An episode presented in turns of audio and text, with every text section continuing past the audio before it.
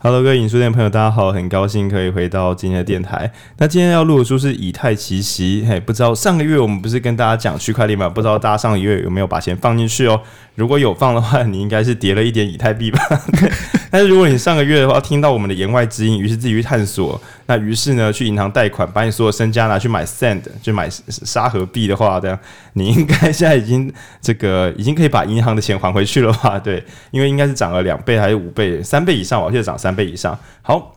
那每当呃我们这个月的月底呢，还是会回来讲这个加密货币啊、区块链世界这样，不要让大家觉得说影书店跟真实世界脱节，这样都在聊什么四个不同意，真的有人在意公投吗？这才是让人怀疑。对，现在应该大家都在讨论加密货币吧？OK，好。那但是呢，我还是秉着良善之心，就是在讨论的时候，还是会把政治、经济跟社会等等东西放进来。因为事实上，最主流在讨论加密货币的人，也是在讨论政治、经济跟社会学。对，所以到头来都一样，大家都是以影书店这个中央标准在执行我大这个世界的谈论的。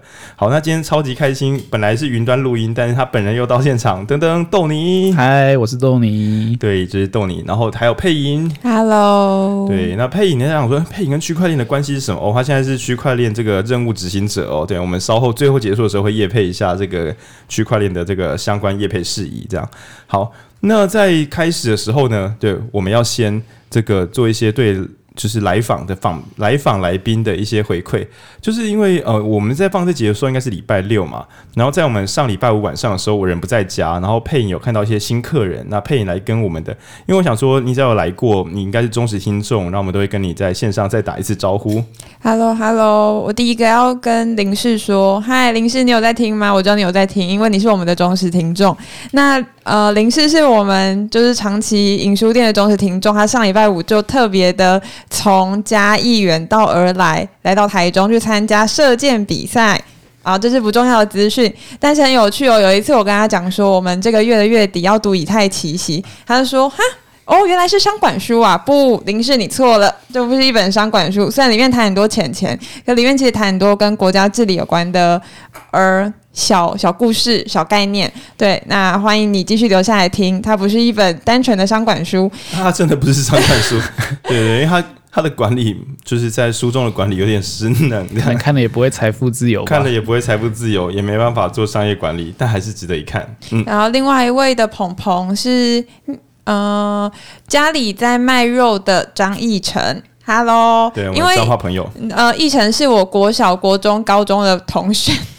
我们是老朋友了，然后直到就是最近不晓得为什么又在重新联络上，然后他到实体书店来找我的时候说：“哎呀，好想被唱名啊！我这不就来了吗？”奕成，嗨，那我们在下个月的时候会跟奕成合作一个抽 N 强的活动，请大家书店抽香肠。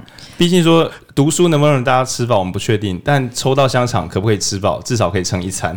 对，所以我们会跟肉铺合作，然后抽出香肠。那份数呢？我们还没有确定好，就先不要乱讲。对，我们先确定一下份数。那就是到我们两周后应该是读《杂食者的两难》，就是吃素比较健康，还是吃肉对人体比较适合？这件这本这件事呢，我没有概念，因为书我还没看。这本书一直放在我书，就是我的待读清单很久很久。然后我们下周会用，呃，下个月会用《杂食者的两难》来介绍。然后如果分享那一集的话，我们抽的赠品是香肠。对，嗯，对。那以上就是两位来访听众的留言跟渴望。那如果想要一样被唱名的朋友，你可以在 Apple Podcast 的留言栏留言，或是可以到实体书店找我们。OK。那另外还有个特别唱名，就是说这个呃，因为刚刚讲的射箭朋友嘛，问他怎么知道的，他说是从一个叫刘维仁的先生啊，刘维仁先生编那个翻译刘维仁先生那边得到的。那我于是我就看配影，他有跟我分享一些维仁跟你的聊天记录嘛，就是都有你都有私下偷偷称赞我们。我我浩尼要说的是，你要称赞就用脸书公开称赞，不要躲躲藏藏的。OK，那很期待就是有机会跟就是您所翻译的书，然后我们再来一起聊一聊。毕竟积了两个月，我想你在听我们的时候，应该也很想要跟你一起讨论吧？对，不要客气，不要害羞。你干脆跟我们书单以后都会先开啊，你有兴趣我们就线上加加。哎，我要补充说明，刚刚我们讲刘维仁就是翻译《修辞的陷阱》还有《愤怒与希望》的译者。如果大家喜欢他翻译的书，可以就是去找他翻译的书，他翻译的书都很精彩，都是跟国家政治民主有关的书。很高兴之后有机会再见到他。会啦，会啦，会啦，你都听到了，你就自己敲我们，好不好？不要，我等下就敲你，我等下就去敲你。好，那我们今天要介绍这本书叫《以太奇袭》。那这个“以太”这两个字呢，我不知道 大家高中物理有没有学过，就是在虚空之间的介质，称之为以太。然后这并不是在开玩笑，因为以太币一开始那个“以太”两个字，好像就是从这个观念所引导出来的。那为什么要奇袭呢？我们这边讲奇袭是就是出乎意料之外的这个进攻。那是这个作者对这本，这其实他原本的书名，英文书名好像不叫没有“奇袭”这个字。对，我记得他是中文翻译的时候把它翻译像这这个运动、这个行动、这个新的币种，像一种进攻，对这世界发动一次精彩的行动。那其实简单的讲，就是以太币历史。对，英文叫做无限机器。哦，其实英文的名字很帅，叫无限机器。其实无限机器，我觉得这个词翻的比较更精确一点点啦。不是不是，它不是翻，它是原文。对，因为就是我们先讲一个小名词，就是比特币。比较广为人知，它最有名。那比特币的想象都是什么数位黄金？其实这个比喻是几乎是完全精确，讲的是一个不会多也不会变少。其实黄金还可以越挖越多，只是越来越不容易。但比特币是不会变多的东西。那一个不会变多的东西，如果大家要相信它有价值，那它就真的超级有价值了。对，所以呃，就是比特币称为黄金。那以太币是来干嘛？有人会称它说它很像白银，这个比喻也蛮精确的。不只是它现在价格是第二名，不是 不是因为它是第二名所以叫白银，而是因为银在这个世界上，白银本身也有真正的工业用途，不管是当导线，然后不是说做一些就是金属镀膜或什么，它是真的可以使用。但因为黄金的价格极度昂贵，不到比较少人会用黄金去做工业需求，但白银本身也可以当做一种消耗用的原物料，这是存在的，所以这刚好有点巧合。那距差距比较大的是这个以太币的创作者、发明人，一开始的时候本来就是想要弄一个好吃又好玩。如果说我们说加密货币是好吃，就是你拿着可以变很多钱，可以让你吃饱就好吃的话，那我觉得这个以太币的创作者更希望它是好玩的，也就是说这个东西是可以拿来改造成各式各样的工具。那如果你对于什么叫无限机器很难想象的话，嗯，该怎么譬喻好呢？你可以想象另外一款游戏叫 Minecraft。反正就 Minecraft 这个游戏，并不是说设计一个什么东西给你玩，而是给你所有的工具，看你要干嘛就干嘛。那比较有这样的意味。那我们今天要讨论这本书，但在行前的时候，我们有先讨论过，因为毕竟这本书它算是一个小型的故事书，就是历史。然后它总共分三十章。好消息是在各种很大本的书里面，这本算是好读的，因为作者本身并不是本来就是热衷加密货币的人，他比较像是一个厉害的记者，然后去一个。做一个超巨大的田野，几乎把以太公、以太坊发明以来所有能够仿的人几乎都仿了一片。那更棒的是，他连冲突意见都有照着写。那比如说浩宁这样子说豆泥，然后下一句后，但豆泥受访时他并不这么认为，他说他忘了。我甚至会有这种两造的表达并不相同，所以我觉得这个算是一个很很不错、很详尽的采访书。那其实他在里面的时候，包括各式各样子以太坊，以太坊就是以太币盖在上面那个地方啊，怎么讲呢？豆泥可以帮我说一下以太坊这两个词不太一样，我忘记上次有没有讲过，好像有。以太坊的英文是 Ethereum，Ethereum 是 Buterin 自己发明的词啊，就是 Ether 加 Rion，就是 Ethereum。是一个有点像是它就是一个区块链，对，那它上面的币就是以太币，那你可以把以太分成以太币跟以太链，链就是它的一个基础建建设或者技术，那它上面的交易的手续费或者是使用的代币就是以太币，对，就这样子。OK，那这边你可以想，在原始定义来讲，以太币它自称为是一种燃料。就是对，它是在工作时会消耗的东西，所以它必须要不断的发放。那所以有人说，诶，这样子它会不会就是进入这个呃，就是会不会因为它印钞印太多，所以这个东西并没有价值？这个东西我们可以另外开一整集来讲，就是因为如果它印的不够多，又一直烧掉的话，最后变成手没有人手上持有东西可以交换。那我们先讲个简单的定义，虽然有点粗糙，但你可以先记得，就是无没有流动性的东西就没有价值。那我们在前面的万物的价值有提到，但之后有机会我们再回来提，就是。一个东西它看起来再有价值，只要它不能够交易来交易去的，人们就会慢慢的因为无法交易它而无法定义它的价格，那、嗯、也慢慢脱离我们的视野之中。对，所以其实维持一定以上的储备。上次我们有讲到美元哦被欧洲人拿去藏起来的时候，美国人就会因为没有货币很不方便。如果不方便久了之后，民众并不会说哇，那我也来弄一点美元，美元真棒。没有，大家会觉得美元真烦，我需要它的时候它却不在。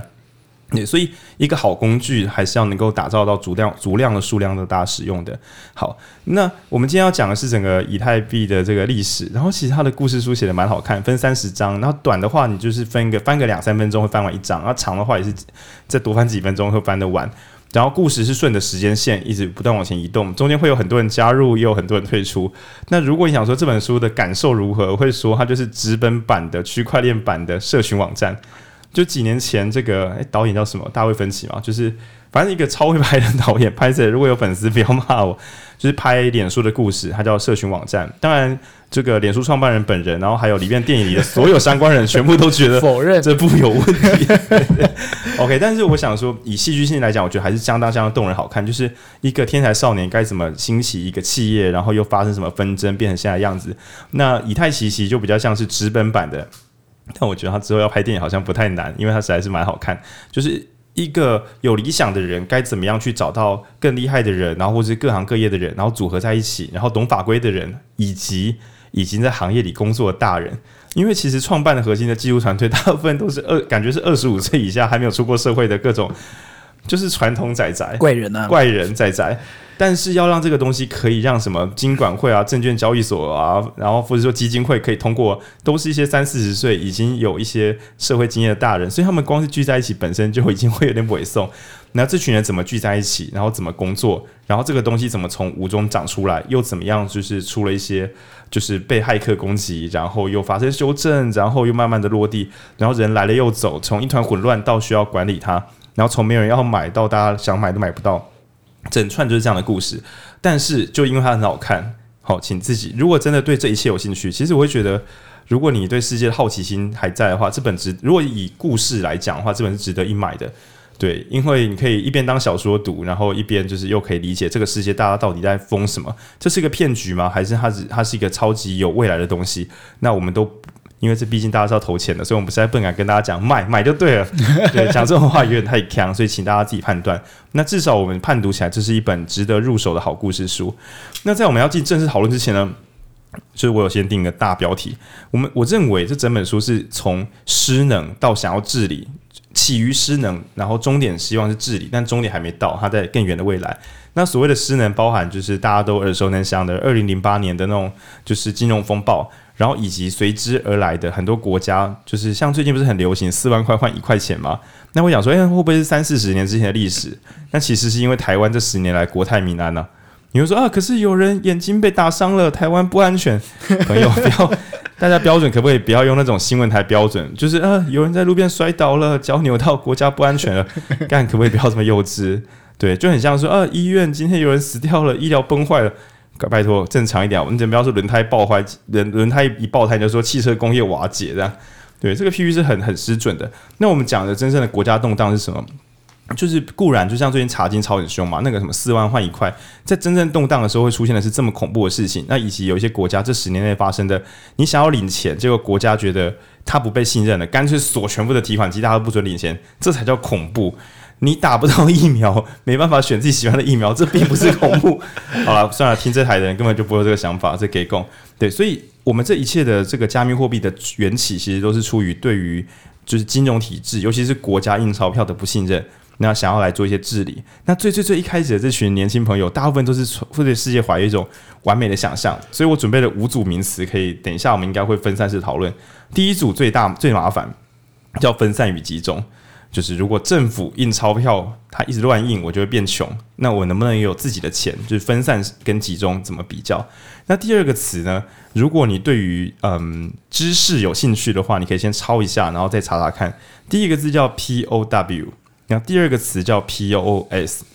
那其实简单的讲，就是用你的努力来换取这个报酬，或是用你压在这里的钱，那作为你的报酬证明。这边就有点麻烦了，对，就是到底这个世界是呃努力工作，或者说花出花电力买设备的人该赚到钱，还是你手上只要有很多以太币或比特币，有很多币的人就可以再多赚到一点钱？那这个世界目前也是进入这两个分叉之中。那第三个是行善跟致富，这两件事传统上来讲都会觉得我有钱我就变很善良，所以我要先很有钱，然后我再行善，它是两件事，也就是人们认为就是行善的时候钱是会变少的，所以要有钱才能行善。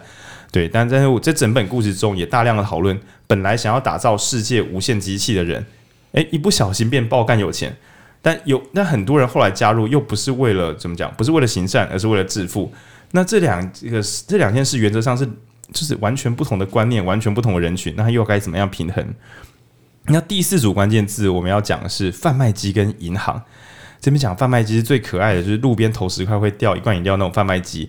那这一这就是所有城市城市设计师一开始对于世界的某一种美好想象。有时候人跟人之间啊，政府会唬小我们啊，然后有人会诈欺合约。可是，一台完美的贩卖机就是它上面说饮料可以卖，我投十块，它就可以一罐一罐饮料，就是这么美好。这个世界如果可以用城市码写出这些美好机器，这样就好了。对，那银行呢？哦，你已经听过我们讲金融的智慧，就会知道。对，它比贩卖机有智慧太多了，太多了，太多了。对，所以它变成一个呃，它比我们聪明太多，所以给我们的东西未必是公平的，未必是那么公平的。对，但我们后面会发现，那如果银行买很多贩卖机，那又会发生什么事情呢？那最后一个词呢，大概在这一个月进入一个超超白热化，叫做 DAO，也就是我们上个月讲讲那个区块链社会学的时候讲到的去中心化的自治组。对，自治组织，对，那跟它相较之下，有个东西很像，叫做公司。公司好像也是一群人聚在一起来做一点事。那 DAO 也是，那这个到底又有什么样的分别？那又有什么样的未来？那根据我们刚刚前期讨论，分散与集中，POW 与 POS，行善与致富，贩卖机与银行，DAO 与公，DAO 与公司，弄得不好就是两个小时。嘿，所以我们今天先锁在这个地方，然后我们先进一些放松的瞎聊。嗯，不知道豆泥对这本书在读，你很早开始读了吧？你刚刚出版就买了。嗯、对，他出版第三天我就看完了，而且我看完了马上写心得，被译者发现，就说他是我是他第一个在网络上发现的网络心得，对，让我与有荣焉。对，那、啊、你觉得这本书一开始看完的时候，第一瞬间看完的时候感想如何？看完觉得燃，非常的燃，因为老实说，呃，我觉得区块链的好处就是说，很多的文章，不论是技术文章啊、历史文件。全部都是数位原生的，对，因此你只要会看英文，或者是你会看中文，有人帮你翻译好，其实几乎所有的资料都是在网络上搜寻都搜寻得到。没错，最一开始的时候，我一直鲁小豆你说有没有书可以买？豆你说实在是来不及，因为就是文章的速度很快，然后书还来不及集结，所以要等书的话有点太稍微拖一点。对，那我英文很烂，所以我就用另外一种就是半半机械的方式，就是我开 Google 翻译，然后一直来回按，就是中文英文中文英文这样按。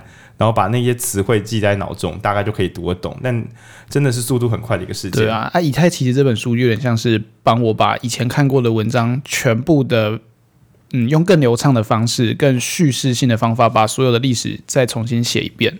然后这样子让我更透彻的了解到整个故事的演进吧。对啊，因为我们以前都是只知道某些过程或者某些历史事件，但是这些事件与事件中间其实也有很重要的事情。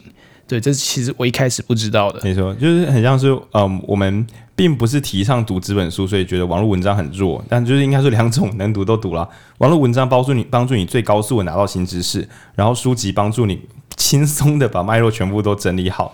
对，那大概是两个模式。然后我记得在前情提要的时候，逗你我们。行前在读的时候，逗你最近一堆一个字一直很感很燃，叫众志成城哦，众志成城。而且逗你并不了解说这个词为什么刻在自己的脑中，就一直回想这样。对，那豆你今天下午也跑去参加那个一个活动，叫做 Meta。哦，对，抱抱歉读者，就是我知道你们。如果反应很敏锐，一定会想说哈，what the fuck？就是因为上次我们不是讲区块链，就是讲那个 Web 二点零、Web 三点零这样。因为我们在愤怒与希望也有讲这件事啊。是，就 Web 二点零讲的是大公司治国的世界，然后 Web 三点是分散世界。但现在出现一个有人踩在两边，就是脸书，脸书把自己改名，一个 Web 二点零的公司改名叫 Meta，说我们要进入 Web 三点零，然后大家想说。呃哼，对，然后豆你就下面留言发问，问说最近有一个好像是摄影的粉专问问他，因为有拍一些跟港独什么相关的吗？还是？对，还有比较铺路的相片，就是摄影师拍的经典的相片，对。对啊，上面可能有呃比较裸露，但其实也没有露点的东西，然后他就被脸书或者是 Meta 的 AI 机器人发现，然后就直接把它删掉，掉，然后就整个粉专不见了，对。然后在上个月的话，有一个那个，哎，上上个月我们在录音的时候，那时候那个 H N H E N H E N Here and Now，对，就是之前在上个月录音的那一段时间的话，有一个国外的卖 N F T，就是反正就卖加密艺术品啦，哈的一个平台倒了，倒的时候倒的漂亮，因为倒了，但艺术品毫发无伤啊，简直就像是我们无名小站倒了之后，文章都还全部都在网络上找得到。脸书倒了之后，你跟朋友一切对话都可以保留，简直是这么美好啊！对，但是在脸书的话，他如果删你粉钻，就是哦，好久不见了，白布，什么都没有。对对对对。然后今天豆泥去参加那个名为 Meta 的这个公司，好，就是脸书。对，然后他们的公益讲座，Meta for Good。对，那也就是出现很有趣的事情哦。我、哦、一讲加密货币，一讲这个 Web 三世界，元宇宙，元宇宙就一定要行善，不行善就不酷了，或是说就不对了，贪财就贪财了。那我想一定是因为这里很赚，所以才需要，就像 Google 一度强过头，还要想就是什么 do 那 don't do evil 还是什么，就是不要做 do not evil。对，你只有够强才会说卖这拍歹机，对，因为弱者是不需要考虑这件事情的。对，然后我想说元宇宙世界感觉是资金已经流进来了，所以赶快来做好事。这边已经不讨论我们会赚到钱，这种集中歹集中给供，对，好像有那种意味在。对，那在这整个故事。最最最开始的时候，有一个很讽刺的事情，就我们前面不是讲说银行很容易，就是因为他如果贷款卖房子会越赚越有钱，就是我们在线下版本的时候说过，银行在贷款用低利率卖低利率贷款给民众买房子的时候，如果房价一直飙高，他手上拥有的这个股份也会变贵，变成他越是乱放款，他看起来越是有准备金，这其实是一件很 bug 的事情。那有一个就是聪明鹏鹏呢，他就发现银行贷款的一个 bug，他发现有钱的人最容易贷到款项了。那要怎么变有钱呢？于是他有个灵感，就是去贷款，所以他就贷款之后呢，就是拿到一个钱嘛，然后用用这个新的资格再去贷款，反复贷款之后越贷越多，越贷越多，就贷了一大笔爆干多的钱。那于是呢，这个聪明鹏鹏拿了卷了这一大笔钱之后呢，就拿去买一大片荒地，然后你可以想象这是一个农庄或什么的，然后开放给想要用的人都可以使用。那以太坊这一开始就的这一小群人有局部就是在这个地方相遇，然后在这个。呃，没水没电啊，大便也没有好马桶的地方，这样开发这个东西，那我觉得这是一切一个很完美的隐喻，就是原来这个加密货币一开始还真是出于先打击银行，弄一笔钱出来，然后大家在里面开始准备再次打击银行，是从这边开始的。对，那大概整个故事从从这边开始，然后嗯，在我们讲这些一切治理的炫炮名词之前，我觉得有个有有两个矛盾哦，有两个名词可以拿出来讲，然后。这个边可以慢下，让大家喘一口气。第一个名词叫做女巫攻击，大家知道哈利波特吗？没有关系，对，这两个词没有什么关系。抱歉，对，这个女巫攻击，它根本就是怎么讲，算是计算机世界的一个专有名词。那讲的是，如果你有五十一趴以上的算力，或是说，好了，我们讲民主，你只要拿到五十一趴的票，你就可以统治这个国家。那各位听众朋友听了会不会觉得啊，错在哪？韩总不是有告诉我们吗？选举就是票多的赢，票少输。如果我拿到五十一趴，我都还不能够统治这个区域的话，那这样子这个民主，那那那那该怎么办？那当然，如果你的国中或高中公民课学太多的时候，你就知道五十一趴不一定真正民主。有些时候会用三分之二投票，或是用更多严严谨的方式，然后避免我们真的是一不小心，然后就改变了整个民主的进程。对，那跟各位介绍说，豆你现在的喷嚏来自于我们刚刚新发现。就是我们麦克风的这个防喷罩上面好像有大量的猫毛，因为我猫在上面蹭。然后豆你刚刚来的时候已经习惯了我们家的猫，已经不过敏了。直到它鼻子靠近麦克风的时候，发现里面有藏东西。对，大概这样。好，所以第一个字叫女巫攻击。那大家要先记得，多数是可能产生暴力的，多数的投票可能会投出错的结果。对，就像是讨厌蔡英文的人会觉得他现在是错的结果，讨厌马英九的人会觉得当时他是错的结果。也就是说，其实民众普遍觉得，多数搞不好也会把事情做糟。好，这是一个共识。好，我们先建立这个共识。然后女巫攻击，那为什么要讲这个呢？因为曾经在比特币的世界里边，它有各种账本的加密方式。他当时就是想说，呃，只要既有某些手手续，让大家变麻烦，不要让大家轻轻松松就可以什么拿到五十一趴的某一种投票权，这样就好了。那现在也确实把，因为太多人在挖矿了，所以你要拿到全世界五十一趴算力，确实是有点天方夜谭。这件事暂时好像没事了。那但是呢，如果是小一点的组织呢，就如果我们我们等一下最后会讲一个叫 DAO，就是简单讲，参加者都可以拿到一个投票权，哦，就像就像大楼管委会一样。那大楼管委会有什么危险的事情呢？就是如果有一个买家买了五十一趴的房间，就就是就是一个建案两百户嘛，然后他跟他的朋友，不要他跟他的朋友们买了一百零一户，内线交易，这一瞬间。其他九十九户的管委管委会绝对管委会费绝对会被掌控，因为你怎么投票都会输，对，这就是类似这样的世界。OK，好，那所以来，我们现在麻烦来了，一个是女巫攻击的世界，在以太奇袭里面，这是一个重要讨论问题。那另外一个是另外一招是什么样的防治方法？它叫仁慈的独裁者，就像谁呢？李登辉吗？你你们小时候有看过《西游记》吗？就是有一有两个怪物叫金角跟银角，他们有一对葫芦。那那个葫芦的战斗技术就是，他有个葫芦，他就喊说。你这你是谁呀、啊？然后孙悟空就讲我是孙悟空，他就被吸进去了，然后就被封在葫芦里面。那刚刚我不是说谁是那个仁慈的独裁者啊？然后配你就李登辉吗？然后我就想，其实你不讲话，这一趴也是过得去的。你就是这样子讲，社会上就是有人这样想。国际桥牌社才会没办法在公视上映，大家才会看茶金四万块换一块。这一切就是因为有些人觉得李登辉是仁慈的独裁者，他不是真的民主先生。对，沉默有时候也是一种语言，大家不要急着发言。就像民主不是急着去投公投，是先把公报看完看懂，都是一样的。嘿，民主给我们的教训的沉沉默也是一种声音。你是几个不同意呢？请扪心自问。对，叮。嗯，我本来想要仁慈独裁者，我想要扑蔡英文啦。你知道为什么吗？因为因为我我以下是我的玩笑啦。比如说，就是同婚嘛，我们不是说公投之后，然后就是反对者比较多吗？那如果今天你是一个呃呃软弱的仁慈者，那你就变成好不？大家都讨厌同志，那我们就放着，就让法不要过吧。那同志就会想说，我真的是被大家拖出来羞辱一番呢，拖出来公投，然后借由全国人民，很像是。来，我们来投票。大家讨厌哪个同学？然后投出来，哎，投出来，大家讨厌你。我想说，这个小学老师是白痴还是怎么样？怎么会？你怎么能够放任这种投票？然后投票过了，你为什么要公布投票结果？然后最后还让这个同学搬到坐教教室的外面去坐？为什么？你知道吗？因为投票出来结果是这样。这整件事感觉是治理失能，而不是民主。OK，所以今天如果你是一个国小老师，你们班同学说：“老师，老师，班会投票吗？”说：“来，有没有要提议？” 然后就很举手说：“我想要提议。”我们能不能把讨厌的同学赶出教室？这个时候，仁慈独裁者可能就要发挥功能。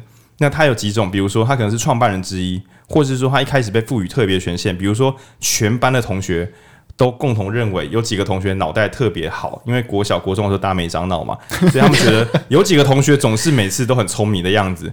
对，就像漫画主角有几个看起来都像要做智慧犯罪那几个人，然后于是大家说好，我们相信那几个人。所以每次要做这种诡异投票之前，老师都会说好，那来这位同学，就比如说有个同学要窦同学，窦同学你觉得怎么样？然后窦同学就说，我觉得这个不能投，哎，这个这个是问题很大，好吧？窦同学说不能投，那我们就班会就不能投这件事情了。对，老师他作为一个中介者，他作为一台世界级电脑，对，他不裁决，他只是认为全班同学都说窦同学可以。当做一个防线，窦同学说这个不该投，那我们就不要投。那所以这时候会发现，即使全班想要起哄做傻事，比如说把班费都拿去买冰棒，对，或是说呃什么，就是呃比如说不行，我不要再铺公投梗了，我满脑子都是一些公投式那梗，想说国小生都不会这么笨这样。哇哦，老师老师，我们可不可以在教室里面点萤火，让我比较暖一点？看你是排斥吗？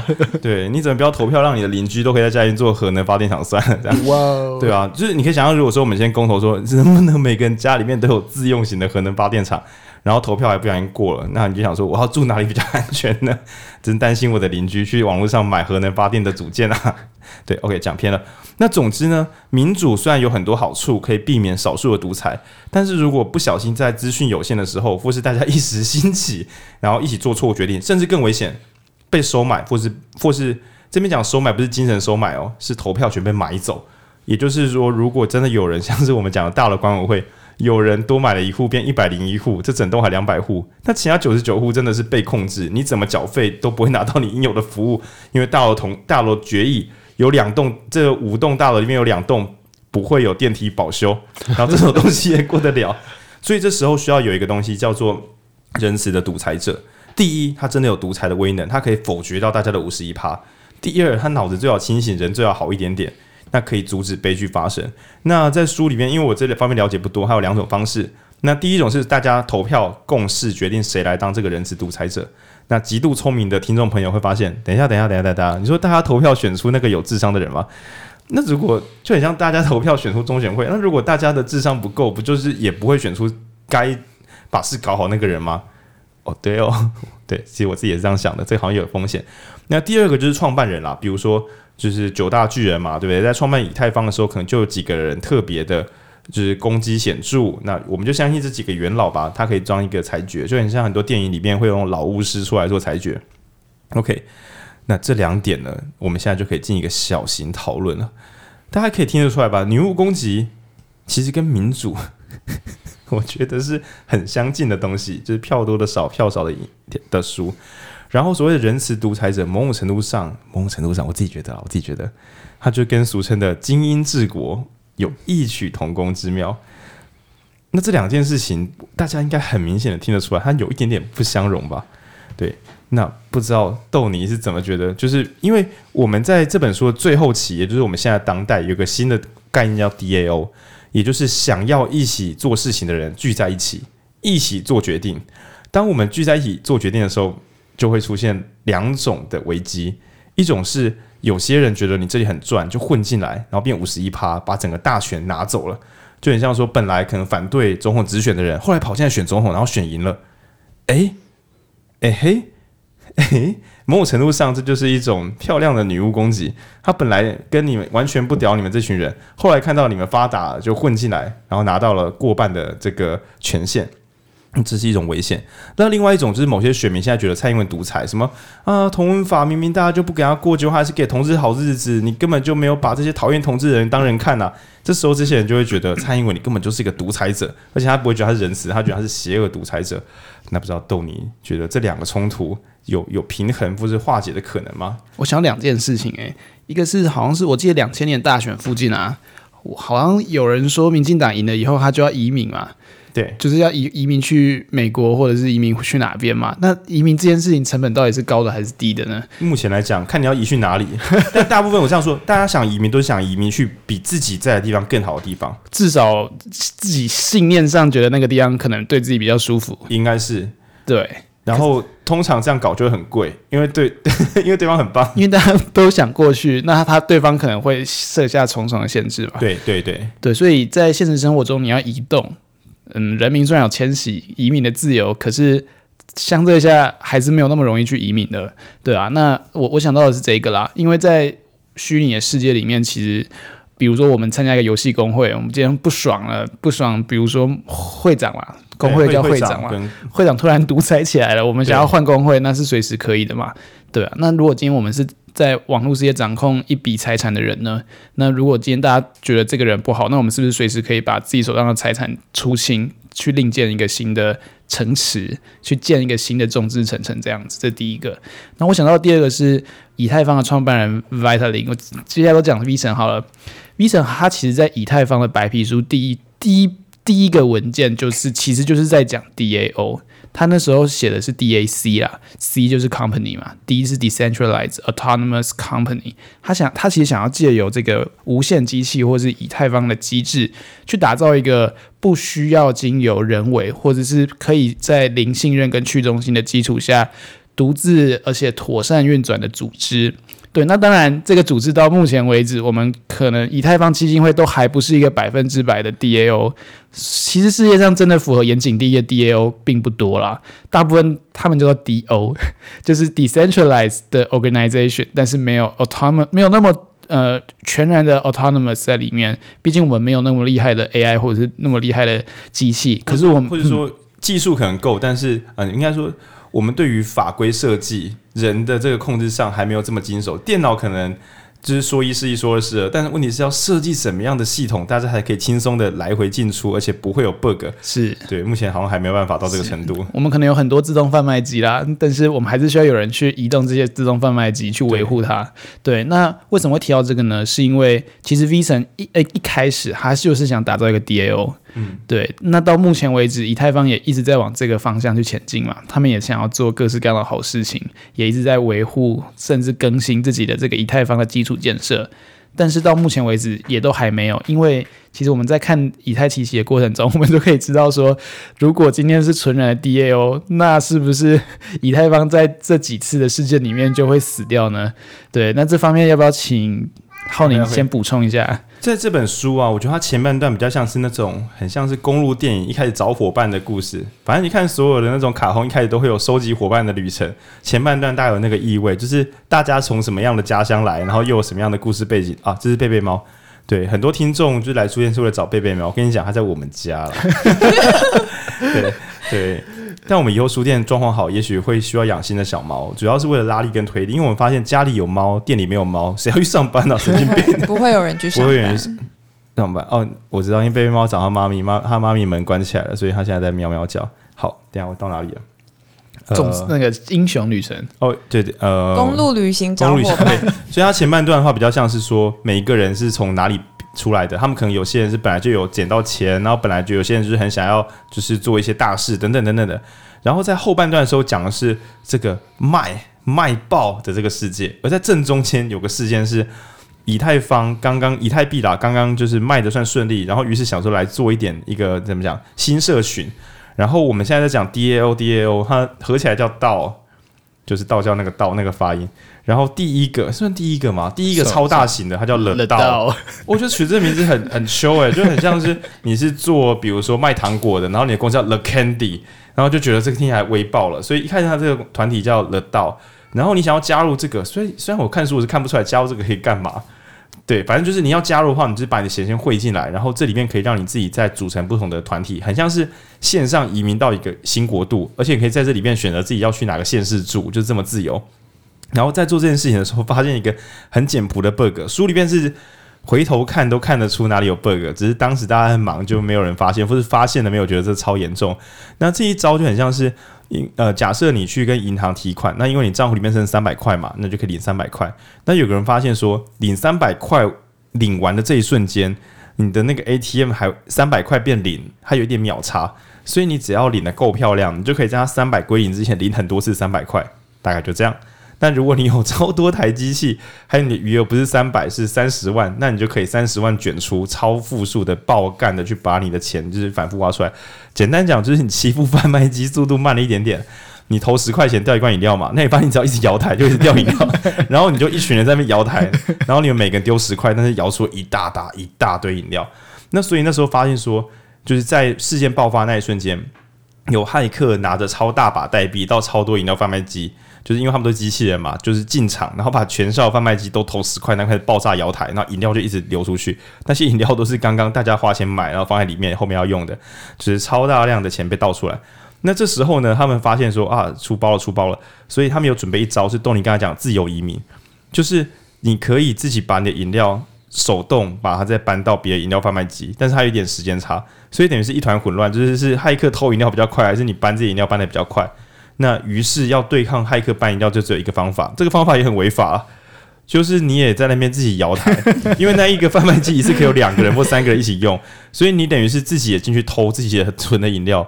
那如果你要帮助你的同学，你知道怎么做吗？把你同学饮料偷出来。但是本质上你现在一直在偷东西，所以这个到最后可能会有法律责任。反正就是这样子，就是一团混乱。那这招偷饮料如果很顺利的话，其实其实后来好像也没事了嘛，结果并不顺利，因为。后来他们发动爆爆炸性的，就是也来偷饮料之后，偷偷偷偷偷偷完之后，发现，诶，不知道为什么他们自己的新的贩卖机里面，诶，不知道为什么刚刚那些偷饮料的人好像也混进自己的贩卖机的群众之中，所以很像说你自己在一个体育馆里面有很多你们自己的新贩卖机，然后把饮料救回来了，结果发现地上有个脚印，那个就是小偷的脚印，他也在我们这个体育馆里面，然后想说这样子要玩到什么时候？对，大概中场出这个问题，那为什么要把这个问题拿出来讲呢？如果事情可以解决，其实就不需要什么民主投票，你知道吗？就是事情都发生了嘛，事情都解决了嘛，没什么好讨论。因为毕竟就像软体坏掉也可以修一修，但他们发现说这下糟糕了，我们永远不可能摆脱这些偷饮料的人，他就是会跟在我们旁边，把我们贩卖机饮料偷走，大家钱会越来越少。更闹的是，骇客还就是公开挑衅说：“哦，我是合法的取得你的饮料，因为你的贩卖机说投钱的人只要拿到饮料，那都是他的饮料。我投了，我摇几下，我哪知道会一直掉？我哪知道会一直掉？你有说不能摇吗？” OK，于是这时候就陷入一个两难。你看哦，就是第一个是这个摇饮料方法到底是不是违法的？当然，就真实世界所有名人都说他是偷别人的东西。可是今天如果说我们因为这个国度的人，他们有一个新的法律叫做城市马基法律，就是在我们这个国家里面，只要没有说不能做，都算是可以做。我们没有人去禁止他摇台，所以他摇台了。所以有些人认为啊，他摇了那是人家厉害。对，那当然，另外一群人不以为然，会觉得说，哎，三四十趴的饮料被偷走了，要不是有人阻止，一百趴都被偷走，那这样的贩卖机，我们这样子合作又有什么意思？所以出现大吵架。那于是在这个时候，他们内部采取一个投票，那投票出来的结果是，大家都希望说，还是我们按一个时光倒牛流，回到他们根本就还没没有偷饮料的时空，然后我们再把那个饮料贩卖机的 bug 修掉。但是你做这件事情，就会出现大家另外一派的一个争执。之所以要来做这个什么？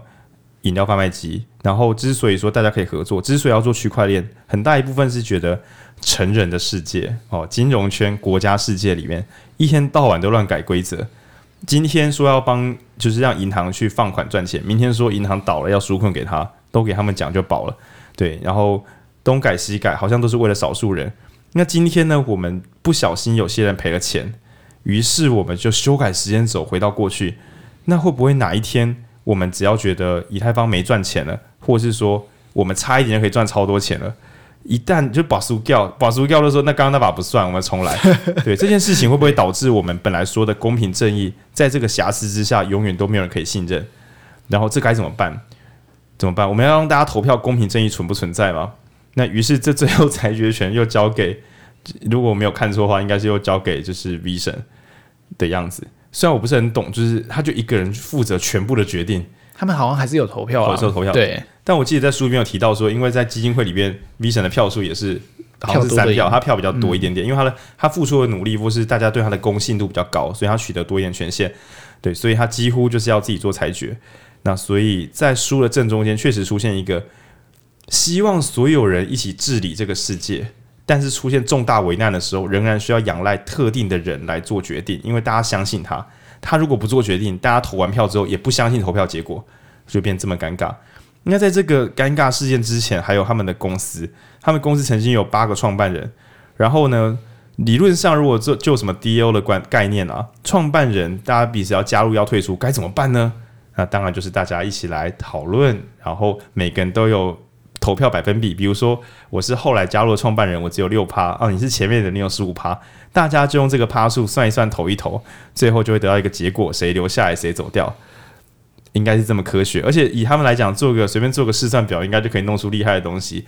那如果觉得有人太有威能了，比如说哦，你占四十趴，这样给你玩就好，那甚至可以加上我们以前在基金市场讲过一招叫平方投票法，也就是把所有人的票都开根号，让很有钱或是票很多的人。票变少一点，让票很少的人暂时不会觉得自己被压迫。比如说，你有四票，我有一票，诶，现在变你两票，我一票，好，拉近我们的差距。他们大可以用各种高智商方法去让他们内部的这个内乱，就是八个创办人彼此互看不顺眼，希望有些人可以滚蛋，有些人要加进来。结果最后这一盘棋局是怎么下完的呢？答案是 V 神一个人站在阳台想了一想，书上写的啊，一个人在外面沉思，想说天哪，怎么事情会搞成这样？然后最后回来宣布。创办人就是创办人，但营运团队改成以下八个名字。那你会想说啊，这个跟公开，这个跟我们讲的分散式治理有个鬼关系？对，所以我觉得书的正中间的故事，一个是公司的创办人与营运人的这个调换，以及一大笔钱变不见了，我们该不该倒转时空？这两件事情，你只要你只要信仰没有存到，觉得 V 神讲的都是对的，你一定会看得出来。曾经想要的那个分散自己的理想，在这两个重大事件时，其实都又回到非常传统的独裁，就是代理人制度。对，那这个事情其实也跟这本书我觉得埋下一个伏笔。那也就是说，当代现在所有人在讨论分散治理的时候，如果你看到 DAO 这个讨论时，你心中可以有两个想法：所有人都在对抗，就是那个女巫难题，对，就是五十一趴以上的人如果做错事怎么办？跟少数的人把事做错怎么办？永远都在对抗这两个题目。那你并没办法期待说影书店会有什么好解法，我叫 kill，就目前这个就是两个有点像两个小小的死棋卡在这个地方。那唯一有一个稍微有解的是豆你刚刚有提到说，目前想象就是 V 神自己也觉得，嗯，有个简单的解法，弃船逃跑，就是一旦你发现说五十一趴你在乱搞，我们就移民，轻轻松松一键移民，我们就把它后面真的有写一个新的版本叫呃 DAICO。简单的说，一开始我们先放钱进去，但是如果管钱的人把事情搞得很糟的那一瞬间，你可以轻轻松松的直接把你的钱移出来，你的钱不会被咬走，你可以自己在城，就是很像开玩笑什么苗栗国、台中国，你真的看到隔壁财政就是乱搞，你说我才不要帮他们填他们的鉴宝黑洞，然后于是台中投一投之后，台中就独立了，或者说什么北屯独立，就是可以自己玩这种小型独立。但这一招还是有个很简单的缺陷啦，就比如说我们一百个人集资买一栋房子，我现在就觉得这个房子好像大家都住的时候都很吵，然后大家都没有在什么洗马桶，整间房子乱七八糟啊！我想要离开，我房子要怎么带走？对，所以现在目前也确实出现说好可以分割，但有些东西如果还不能变卖，那就要又要怎么分割？就大概出现这样的问题。嗯，然后。在讲贩卖机的时候呢，我们这时候为了做个转场，我们中场要进一个业配。对，那那我先慢慢的启动这个业配好了。就是在讲这个加密货币世界的时候，其实就是就我们自己在好了，我就是豆泥，不是我，不是配音，反正我们在看的时候，觉得这个世界仍然会有有资产，所以想要赚钱来帮助别人的人，就是这个代币是可以帮助别人的。那以及另外一群人是觉得这个代币说不定会变很值钱哦，可以削一笔。那大概只有这两种人组成。那大家可以想象，在新闻媒体上，一定是削一笔的那个才能成为新闻。毕竟谁没事要去关心谁做什么好事，或是哎，我跟你讲哦，有一个人有一个善良念头，这个 这个东西，这个到底要怎么变新闻啊？对吧？哎，我跟你讲，有一个人想出一种新的投票方法，可以让大家可以合作得更美好哦。这真的很棒，但我怀疑他整个在少数的。对于民主啊，或是对于共同把世界变得更美好，只有一小群人才会被这个吸引。因为我认为大多数的人都还是为了生活在努力，在辛苦，上班也不一定很快乐。然后就算赚到钱，也会想说：“哎呦，有点累。”这才是大多数正常人的心态的这生活。所以，如果今天有一个东西是你买了之后三个月它都涨一百倍，你说这个不吸引人，那我觉得哎，你真的是蛮超然的。这其实不太容易把持得住。那所以在种种的这个。就是加密货币本来它只是一种工具，但是因为它有就是在供需，那或者是在市场的投入之下出现爆量上涨，使得所有人几乎都，尤其是不相信是加密货币的人，通常是觉得这个东西涨这么快又不知道涨什么，它一定是假的，这一定是一个骗局。那我觉得这也不是奇怪的猜想方式。那所以在讲贩卖机之前，我要再往回退一点点，那希望给呃各位。对加密货币完全没有兴趣，甚至有点讨厌的人，但你听到现在应该没有那么讨厌。我应该早点讲的。我要讲的是社区代币跟狗狗币。那这两个东西跟我们现在看到的这个什么涨很多倍的世界是一点关系都没有的。在我大学的时候，那时候流行一个东西，刚才配你都没听过，好像不流行了。对，我其实没有听过时间银行。对，有一个概念叫时间银行，不知道各位长辈有没有听过呢？代沟了，代沟了。对，那时间银行是什么呢？就是说，如果你去呃老人院或是育幼院，你去提供你的一小时去当志工，你就会有一个存折，那你可以存下你的一小时。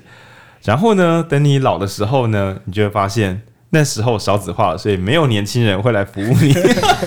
没有开玩笑，他本来的文案是讲说，你现在为别人奉献一小时，你不要想说我当志工有没有钱。诶，你可以存下这一小时。那这个组织以后等到你需要的时候，诶，这真的是一个庞氏诶，你要 三四十年才能领，有够久的。等到很久很久以后，你年轻的时候存下来的时间就会再诶回馈给你。可是我们老保也是这样子啊。对，就是我觉得比较，你知道都一样，就是因为少子化使得年轻人的时间，以后的年轻人的时间越来越宝贵，因为年轻人变少。对对，除非年轻人的时光变长，比如说地球转速变慢。年轻人可以活一千年，或是到那个时候，光的波动改变，时间的量尺错了。好了，不要再胡笑了。抱歉，抱歉，刚刚那段完全是多加戏。对，总之，如果没有孩子没有变多的话，以后的时间应该会变哦。你现在存这一小时很珍贵哦，因为以后拿到一小时自工可能上万元哦。对，这是一个想象。好，那你可以想这个东西，我们称它为社区型代币。那我再换一个比较可爱的想象好了，比如说，我不知道大家有没有住在那种要管管理费的社区大楼，通常都有个条款，换每个大楼都有，就是如果你有参加管委会的话，你可以就是凭着参加管委会的时候，他会到时候你缴管管委会费可以少一千块之类的，就折抵啦。就希望你来开会提供建言。那你可以想的是，你提供这个建言，并不是真的发钱给你，而是你拿到一种虚拟代币，这个叫社区币。这个社区币可以帮助你少缴一点社区的公共支出。那我再换一个想法，假设这个社区大楼有人呢，就是一天到晚帮忙，就是把垃圾场清干净。那你这个清垃圾的行为，就导致你换到多点社区币。这个社区币可以干嘛呢？诶，又可以折管委 管委管理费，或者是你可以跟别的邻居买菜，等于是这个社区里面自己流通一种货币，是你帮我照顾小孩。那我刚好是医师，所以我也许可以就是诶。卖你利他能之类的。吧啊，比如说我们家有录 Podcast 的设备，然后我们借给邻居，那但是呢，我们楼下的店家我就可以少付一点钱，因为他缴的租金里面有包含社区币等等的，等于是我们这栋大楼本身里面有一种自己认可的代币，然后我帮你家煮菜，然后你愿意把你家冰箱的啤酒借我喝，对，就是给我喝，那就用这个交易方法。其实你可以想的是，加密货币最最最纯、最善良的版本，比较像是一种善良的一种证明，然后大家可以拿这个东西彼此交易，嘿，就是一个我们不要问说啊，我帮你家煮菜，你可以给我多少钱？不是不是，我给你一个证明，这个证明又可以换到别的东西，这是最美好的版本，超级善良版本。佩影笑了，佩影有话要说。因为我突然想到，就很像是 我帮你打扫校园一个礼拜两个小时，然后我一学期给你学分。教育商品化，哎、欸，是这样子吗？听众朋友，我跟你讲，影书店我们会时时讲一些似是而非的观念，为的是什么？为的是每一个人都可以有独立思辨的能力，拨乱反正。没错，所以刚刚的东西有对有错，大家自己判断。对。好了，东海大学的朋友，你们也是你们的校园代币啊！恭喜你们，恭喜你们！东海太大了，东海太大了，对，要来换点币。对，中国一扫地就很便宜，中国一风很大，还没有扫都干净了。对，整个学校都很，为什么没有垃圾？因为没有人去学校。对，为什么没有垃圾？因为他换到新校区。对，好，然后这叫做最纯然善良的货币。当然，你不会在新闻上轻松看到这个东西的，因为它一点都不酷。那。但是呢，另外一边还有一个极端，就有一群人觉得说，大家在那边买这个，买买一块钱卖一百块啊，这都唬小的，你们怎么会相信这种东西啊？就像有些听众朋友可能也会觉得加密货币你不敢存钱，因为这可能是骗局。于是就有个白目仔，他就做一个东西叫狗狗币，他就把迷因狗狗的脸印在这个钱上面，然后说来哦来哦，要多少给你多少，来啊领狗狗币啊，你可以花钱给我买狗狗币，笑死。然后后来据据就是我刚刚问豆你说。当事者、发明者手上是一块狗狗币都没有，他全部把它压，我不知道怎么发的，反正把钱全部扔出去了。那现在狗狗币好像是市值第三嘛，还是前十大？前十大货币，就是说它现在真的变钱了。也，它本来是个笑点，但它现在不是了。想要做良善的这个社区代币的概念，目前还没有完全建立起来。那书里面有讲到说，好像美国哪里有一群社区妈妈，他们做一种代币叫做爱。就跟刚才讲有点像哦，我帮你一点，你帮我一点。结果后来发现说，因为这个太少人使用，所以它难以有真正的效能，就有点可惜。所以想要互相帮忙的梦想还没有实现，而想要嘲笑加密货币这件事情也没有成功。这两件事情其实都不太容易，就是大家都相信的东西，你嘲笑它，其实有时候真的很难用笑的笑到它就倒掉，没那么容易啊。然后想要做好事也没那么简单，所以剩下的主流新闻大概就只剩下中间的光谱，也就是有赚有赔，很普通吧？因为在善良的世界里，没有人会赔到钱。而在虚无的世界里，没有人会得到任何东西。那这两个都太极端了，所以目前都在中间的世界，就是有些人赚超多钱，有些人比如说买什么鱿鱼币，鱿鱼游戏很红的时候，看到鱿鱼币什么买在二十八块，然后诶买买的时候四十几块，涨到了两千八百块，然后又跌回零元。对，那像这这样子的东西就会变成新闻，因为它很酷很精彩。那今天我们要讨论有人在嘲笑加密货币，这其实不是新闻，很多人都不相信。或者是我们在讲一个超级理想的新世界，在那个世界里面，你教国小学生就是怎么读书，换出来代币，最后会让你有房子可以住。像这么良善的事情，其实目前都还没有办法成功。但是有非常多超级有钱的加密货币的富豪，相信说也许会有这个理想世界。那所谓的加密货币富豪，很可能只是在早期的时候想说买个一万美金看会怎么样，哇，很不一样，人生忽然就再也不用努力了。那。也许出于高等的社会教育，或是善良，或是想要证明自己的社会价值，这一大群当时只是花一点零钱买加密货币，现在每个货币都涨得跟鬼一样。比如说，曾经好像第一个买披萨用比特币买披萨，那个卖披萨那家店，他是用什么八千个比特币换一个披萨，我忘记那个单位，反正我记得上千个。天哪！现在一个比特币是台币一百六十万，你那时候八千个一百六十万换两片披萨。像这样的人，你问他愿不愿意捐钱，这时候确实你会发现哦，因为他有钱，他真的有那个本钱善良，所以有超多大型的金额正放在市面上，问有没有要做好事。那在这个情况之下，或许做好事也会成为一个未来的选项。那最近论坛文章，有些人直接挑明的讲，加密货币这个世界如果要能够好好的，就是真的发挥功能的话，就是做慈善。对，因为呃，曾经是因为不公不义，所以要打造这套系统。那如果最后是我们要打败不公不义，那结果发生什么事？有人赚到很多钱了。这个终点应该是一个烂终点，就是曾经有少部分的长辈控制了金钱，现在变少部分的年轻人控制金钱。他们变老之后，就会发现这是白忙一回，白忙一场。是那好家在是很久以前的那种政治领袖，他们可能只能用政治地位来取得他们自己的资本，但现在这些加密货币领袖，他们还真的蛮有钱的。所以这时候做点好事不会使，也许吧，比较不会让我们觉得有相对剥夺感。那这就很像我们一开始讲这个 DAO，最近有一个网络文章把它分四个阶段。这边我觉得，如果对于 DAO 这个字有印喜好的，那我觉得这四个阶段可以先听一听，帮助你读文章。因为我们翻了好多篇，发现这个还比较好懂。到底什么叫去中心化组织？大家到底聚在这边干嘛？来公园下棋吗？到底？就是一群人聚在一起，到底是什么意思啊？因为我们只如果一直讲说这就是去中心化组织，去中心化组织啊啊，一群人为什么要聚在一起组织要干嘛？对，所以呃，其中有一篇文章它分四个阶段，第一个阶段叫做就是你可以当做号召一个冒险，或号召一个梦想。简单讲，比如说有一群人聚在一起说，我们这个基金希望可以让所有人都有不都有永远的家可以住，对，那而且要住的有人模人样。那不要说，因为你家里本来就是没有资产，所以你就必须要一直呃流连在各种很烂又很贵的房子里面住来住去，然后你的钱还被抽走，然后这样会造成贫富差距。所以这个超有钱组织的梦想虽然不容易，但是叫做大家一起拿钱出来，我们来打造一个无人因为住宿住处所以苦恼的世界哦，大梦想。又或者是我们不要再有任何孩子是饿肚子的哦，这是一个大梦想。所以一开始应该是号召一个够大的梦想。那接下来大家不就扔钱进来嘛？那第二阶段就叫做分配所有权，就是好，比如说你捐了很多钱，好，你给你有拿到五趴的投票权，你你提供我们怎么样房地产的知识，还有金融知识，好，你们你们这四十五个人，你们拿到三趴的投票权，对，虽然你们都没有捐钱，可是你们很棒，然后就这样分配给大家，等于是大家拿到自己占了多少股股份或投票权啊。然后呢，第三段就是真正要上班了，不是在那边就是号召大家都没事。第一阶段决定目标，第二阶段分配所有权，第三阶段呢是蛮普通的，就是工作，那就是讨论、提议、投票、行动啊，工作、工作、工作。那第四阶段就是分钱，这个分的不一定是钱啦，也可能是分一种，嗯嗯，怎么讲呢？代币，比如说，好，我们这次的。买下一个旧房子改造的计划，好，我们目前看起来很成功。那在这次的战斗里面呢，我们发现有人负责粉刷，哦，有人负责去帮我们贷款，那有人负责去写文案宣传。那于是照这个大家的战斗指数，然后分给大家等量的代币，然后让努力的人，你不是只有拿钱出来的人，努力的人也可以得到报酬。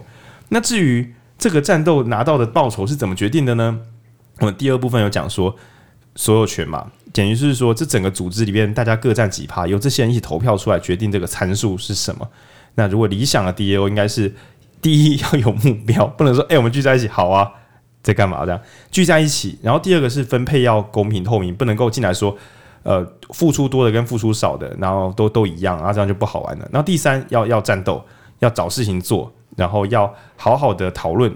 他的我觉得他很严谨呢，他要先讨论再提案。然后再投票再执行，因为我一开始比较脑包，想说哦，是不是就提案执行？哦不，要先讨论，大家先聊。那所以在这个加密货币世界里面，像 DISCO 就是一个 DAO，如果里面都没人在聊天，大概就跟死了没两样。所以要设法能够讨论，跟跟做出决议，然后一起要执行，执行之后才会有成功失败嘛，才可以讨论大家要不要继续往前走。然后最后有做事情的人要给人家报酬。那都以前没有讲到，公司里面有个麻烦是，如果你真的是很大的公司的小小小员工，你努力到死，就顶多是局部加薪，或是照就是怎么讲，照规矩来，你就算让整个公司起死回生，你也不会真的就拿到什么很多很多的报酬，因为你没有股份。但在 DAO 这个世界里面，应该会计算出一个大家觉得嗯好，这个战斗这个有道理，所以我为此卖命，我可以拿到一些大家的认可。那不管是不是钱，至少。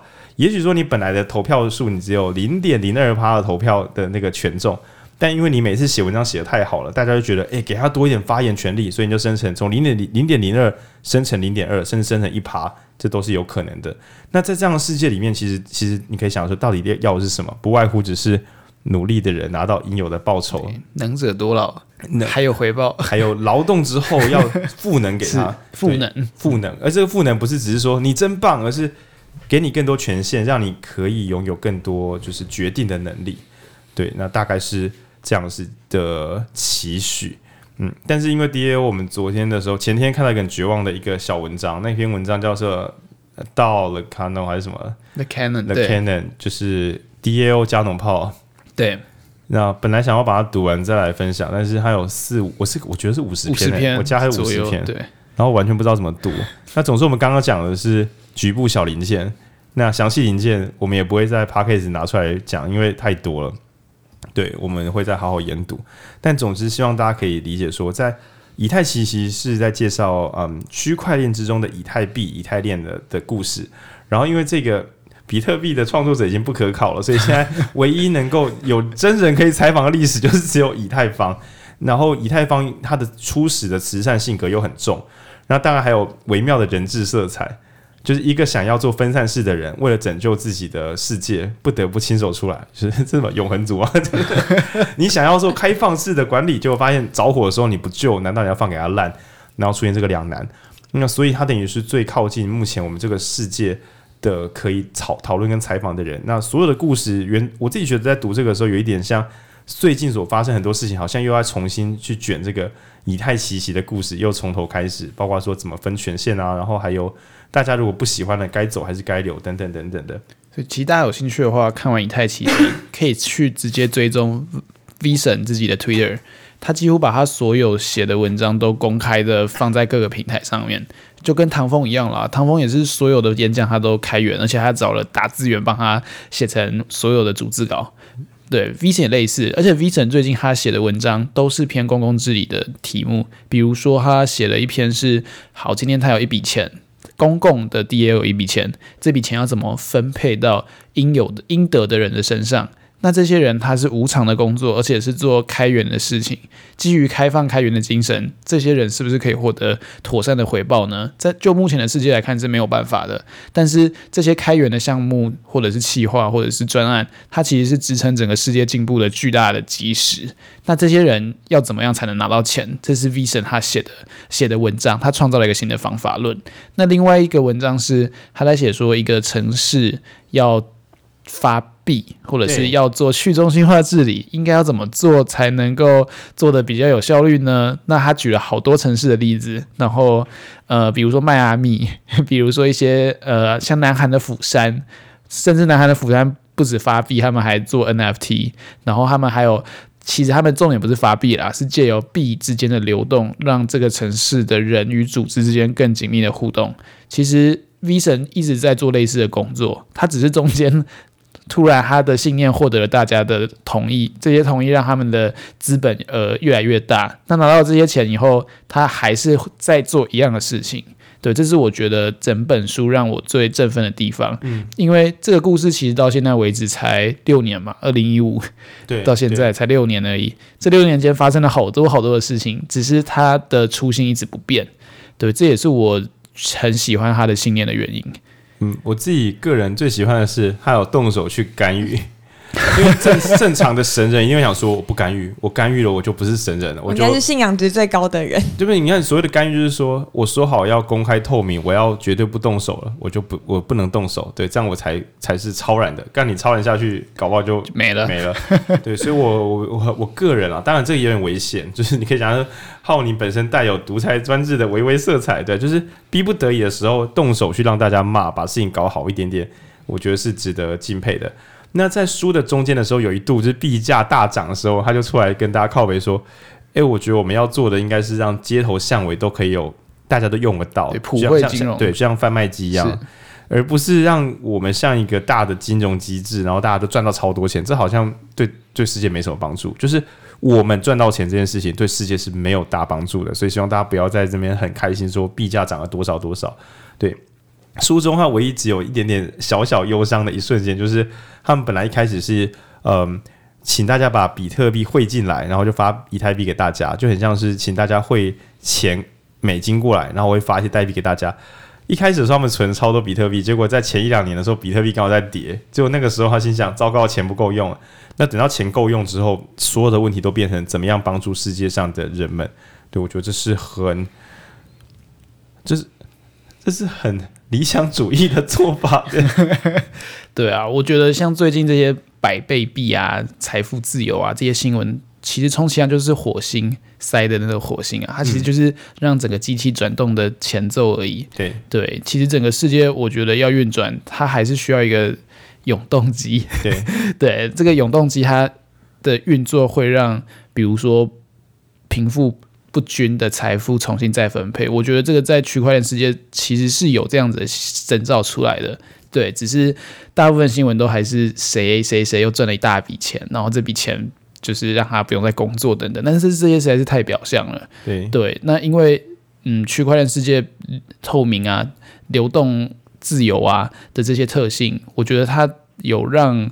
财富跟能力赋能、赋权、赋权回来，所以可以做好事的人变多了。对对，而不是做到死以后，发现自己其实都在帮别人工作。对，因为以往做慈善有个两难嘛，就是你一开场就说：“欸、我跟你讲哦，我把这个水沟挖通了，挖通之后我要分多少钱？”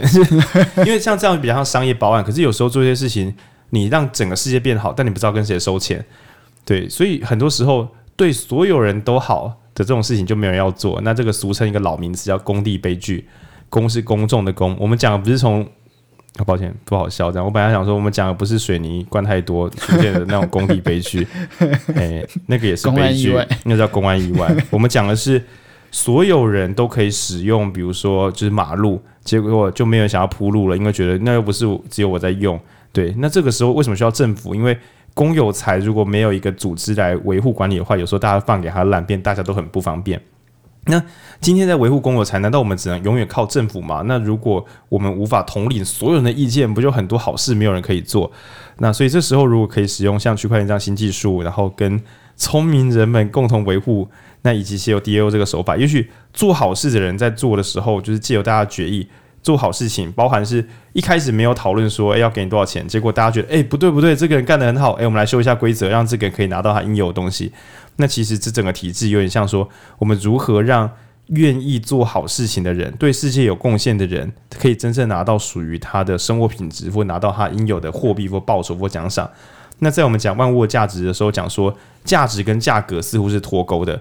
赚很多钱的人可能对世界并没有什么帮助。你可以想的是，就是 B 神讲说啊，你们有些人这边赚那么多钱，可是这到底有什么用？对，所以反过来讲，最终如果借由理想的 DAO，就像我们整个世界变一个理想的超大社区，其实这是货币本来的功能，只是它后来没有成功。如果可以整个世界变成一个理想大社区的话，就变成谁愿意让大家过得更好一些，这个人本身也要过得好一点才可以，才不会出现人家说什么做好事都是。燃烧自己照亮别人，这是不可取的。然后燃烧别人照亮自己也是 不可取的。对，最终应该是公平的。为他人付出的人，自己也会变得更幸福，而且不是只有心灵变富足，他可以拿到更多的裁决权，不一定要钱。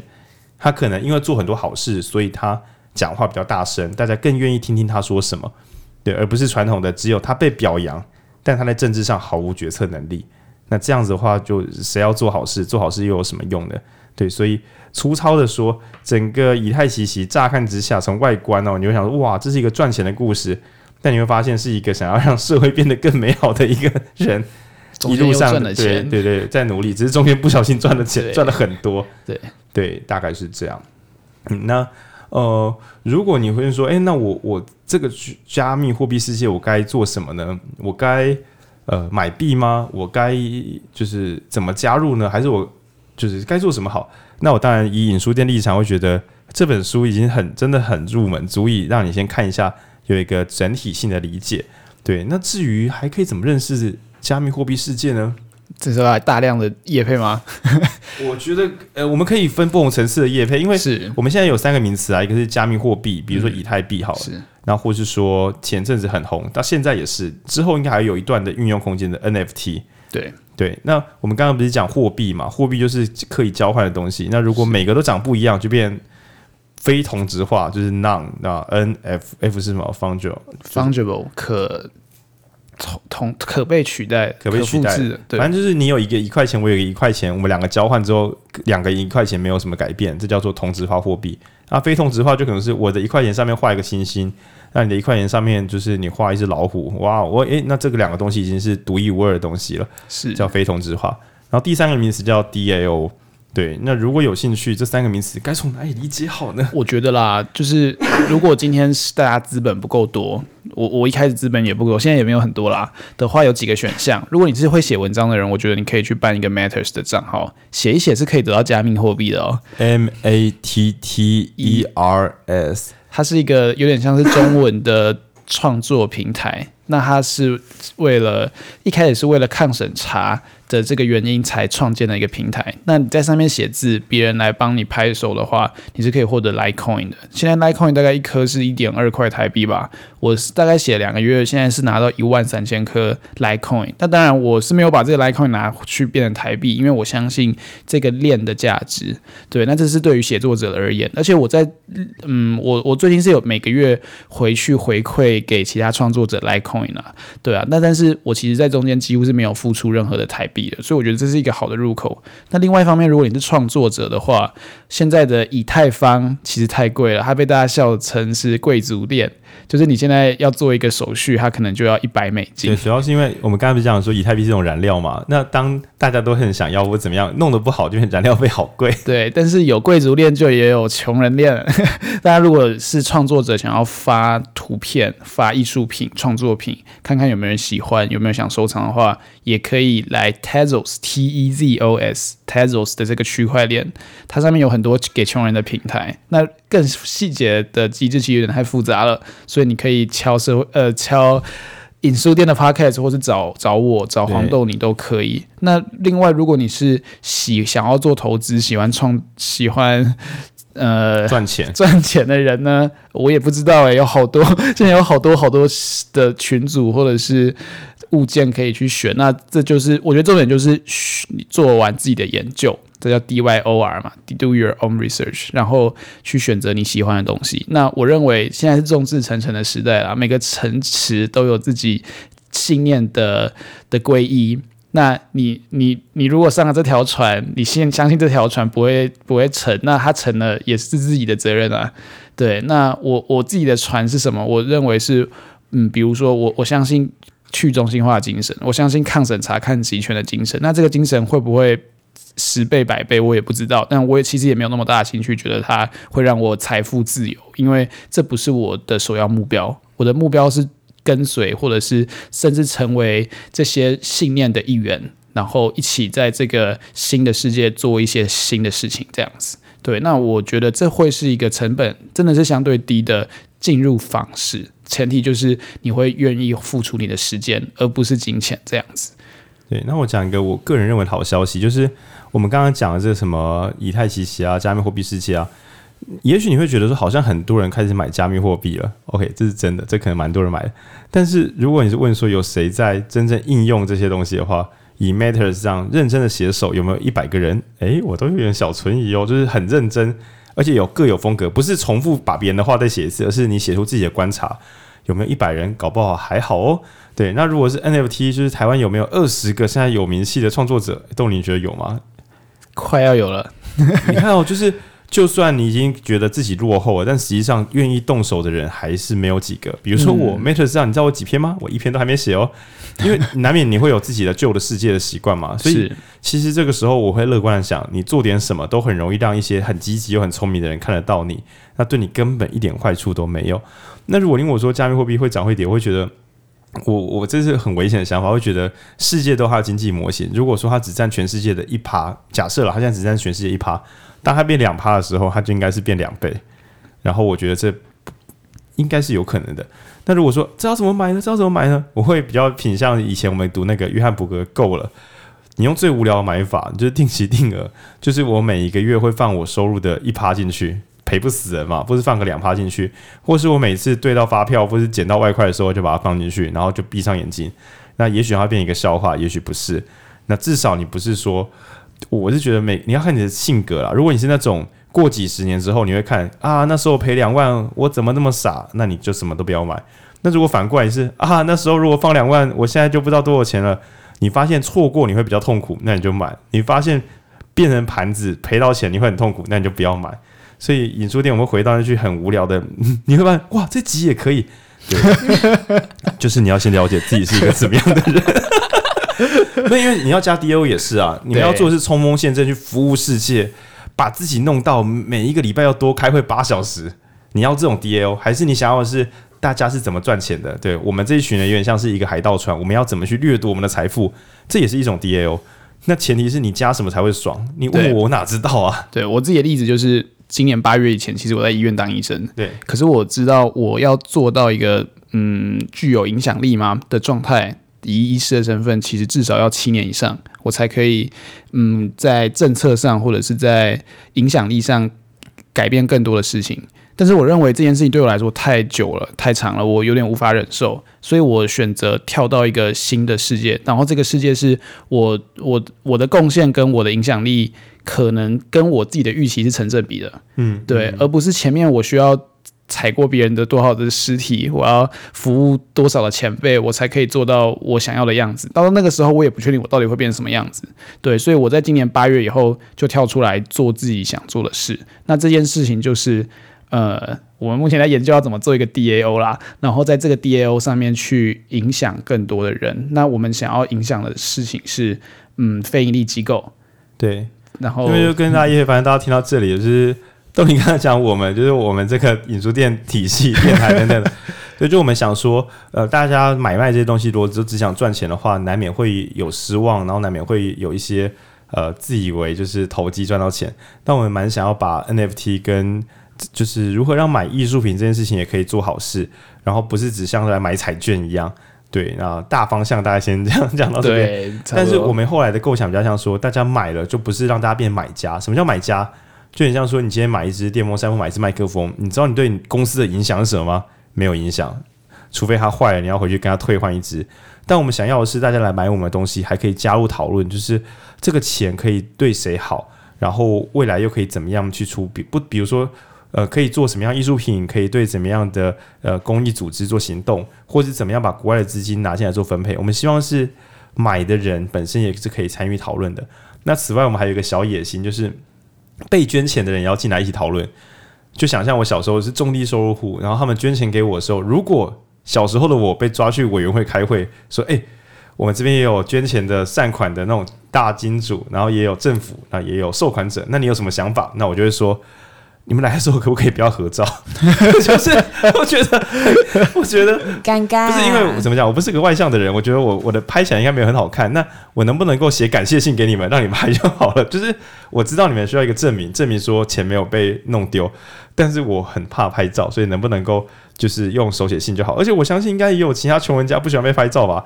所以如果童年的我就会提出这个建议。说不定他们就觉得，哎、我很棒，所以以后发给我钱就是也、不用多了，就是也许我在投票上我多一点点重要性，诸如此类。那我觉得哇，这真是一个很棒的世界。所以我们在想象的 DAO 里面，除了捐款者之外，也会希望是受款者一起进来。那这样也许我们可以更精准的帮上人家的忙。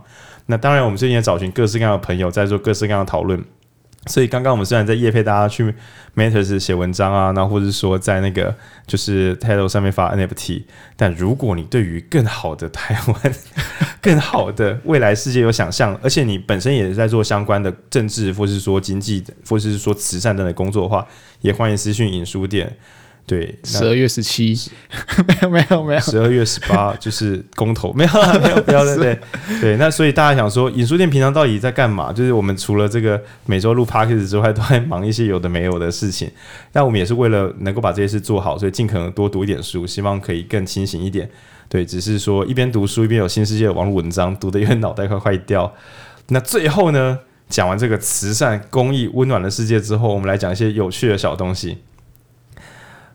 我们的配音，我其实不晓得他们要说什么。我的配音还有个男朋友，叫做陈德瑞，叫陈德瑞，然后是台湾现在卖 NFT 卖的最好的人之一，前三、前五名吧，就是前前十吧，前十名，对，就状况很好。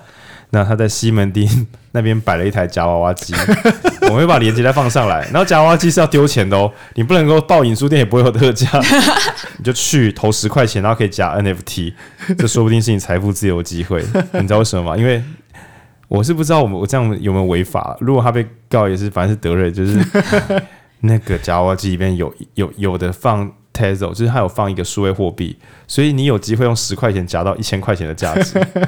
对，然后以德瑞的善良个性，如果那颗被夹掉了，我觉得他比较皮，他说不定会再放一颗进去。因为正常来讲，就是大奖被夹走，就是一翻赏夹掉就夹掉了。但我觉得德瑞最近有赚到钱，说不定他会再放一些一千块进去。你想想看哦，你十块赚一千块，百倍币，对不对？落地运用。你有没有想过，十块钱的法币换成一千块钱的法币，这种机会并不多见。不要再跟人家讨论四万块换一万块，赶快来投陈德瑞的夹娃机，让你十块变一千块。今天如果你丢十万块进去，都被你夹一千块，就十万变一千万，这是很没有啊，德瑞会破产，他没有办法放那么多颗。总之，接触加密货币的世界的一个康庄大道，就在西门町的夹娃娃机里面。对，请从西门町的捷运站一号出口出来，我们在 Under Armour 的旁边的第一台夹娃娃机。我们会再放李连杰过去。那我跟大家讲说，为什么这是接触加密货币的好消息？大家一定想说，干虎小，那夹娃娃机夹出来我，我我哪知道怎么用？不用担心，因为这台机器好像昨天还是今天刚布好，对不对？对，布好的时候，旁边夹娃娃机的阿贝都在问这个到底在夹什么。那所以有一些科技艺术家只好在那边跟阿贝解释什么是 NFT。对，黄鑫就是在说你。对，黄鑫就是逗你之友，就只好在那边热情的跟阿贝解释。而且因为夹娃娃机放了之后，大家都会有时候大家互看，比如说哦，你放火影忍者，哦，你放鬼灭之刃，然后说啊，拎起台起坑下出来。阿贝，你不要看以太奇袭吧？我我觉得你在里面放一个以太奇袭，给他们夹好了。就是如果就因为我们要放 remote 的电子书，电子书的 QR code，对对对，来我们影书店捐三本，捐三本，对，就是每十天捐一本啊，不要捐他们秘密的被夹走，就是他会夹到夹到电子书，真的超炫炮，对啊？因为以太奇袭真的蛮蛮好看的。等于是强制让大家加入，所以你知道吗？就是我觉得现在这个加密货币圈很多人都蛮好的。你现在只要去接触那台夹娃机，旁边一定有人搞清楚状况，你就直接问他要怎么买。你可以带笔电或手机去，他会连钱包都帮你开好。不然你也领不到，你也领不出来。十块钱就可以进入这个新世界，十块钱就可以换咨询呢，铜板价，铜板价。所以我们刚刚录音前在那边讲什么？不是说元宇宙吗？然后什么十元宇宙，三件五十，还有三件三件五十元宇宙，十元宇宙，一件十元宇宙。想要加入加密货币的这个新世界，最好机会就在眼前，还不去投十块钱？那我想要补充一个，就是昨天我跟德瑞去布展，就是布那个娃娃机。那我先补一下那个作品的脉络。其实德瑞他拍想要拍一百件台湾的娃娃机，就是街景的风景，所以那是一个娃娃机的记录计划。所以我们去，不是我们，德瑞，德瑞。德德瑞去租了一台滑滑机放在西门町，用意也是希望让大家借由实体的物件来接触这个作品，来至于接触加密货币的应用，就 NFT 的应用。那其实我觉得这是一个很实体的比喻，就是你用一个一块钱的法币，就是在加密货币圈，大家。就是在讲货币会讲法币嘛，它是一个有权力跟有军队背书的一个流通型货币。你用一个现在我们在使用的法币，然后换一个加密货币进入的机会。那我觉得在布展的时候，我们其实有除了白扭蛋之后，我们还要买那种传统的红色小猪铺满，就是以前都在装零钱的，然后我们在里面放小纸条，可能是。NFT 的那个助记词，助记词，那也许密码对，那最大奖是比特币。没有，德瑞没有这么准。对，那也许是其他东西。那我觉得它是一个交换的过程，就很像货币当初也是一个交换的历程。那希望大家可以去体验。那就像娃娃机，你有时候会夹到，有时候没夹到。那有时候你在接触新东西，也会有一样的感觉。那总之。如果就是你在感受上有任何的波动，或者是你想要任何想分享的话，可以就是私讯影书店啊，或是私讯我都没有关系。对，我们不敢保证你会夹到什么大奖，但敢保证你在那边夹的时候，旁边一定有人可以教教你到底这个世界是什么。而且，你至少玩到啦，你只有玩到夹娃娃的感觉啊！你去玩夹娃娃不一定会是因为那个夹娃娃吧？你应该也是希望那种有或没有的感觉吗？对，或者是说你可以在旁边看到有人夹出来时说：“阿贝，我教你怎么用。”就把他的 NFT 偷走，存存到自己的钱包，那这也会给你里面的东西。对，这样说不定可以防止那个阿北以后去买加密货币被骗走钱哦。对，也就是算是做一种教育，除非可是那台机旁边最好没有人阻止你啦。好啦，总之我这个周日应该下午或者有机哎、欸、晚上吧，有机会去玩。那个会在西门町放一个月。哎、欸，那我想要给一个。就是影书店独有的小哎听听众的小回馈，你要教大家夹方法，不是先右边再往上会比较好夹。没有，就是我我跟德瑞礼拜礼拜五会去补货，然后所以你礼拜六听到这一集，因为我们是礼拜六的六点半上架嘛。如果你礼拜六听完马上去夹，说不定还有很多助记词在里面。就是这个是第一批听众的福利，因为我们礼拜五才刚补完货。好，嗯，去夹去夹就对了，夹吧，加加加。好了，祝大家有一个娃娃机七夕的美好周末。好，那我们下次见，拜拜，拜拜。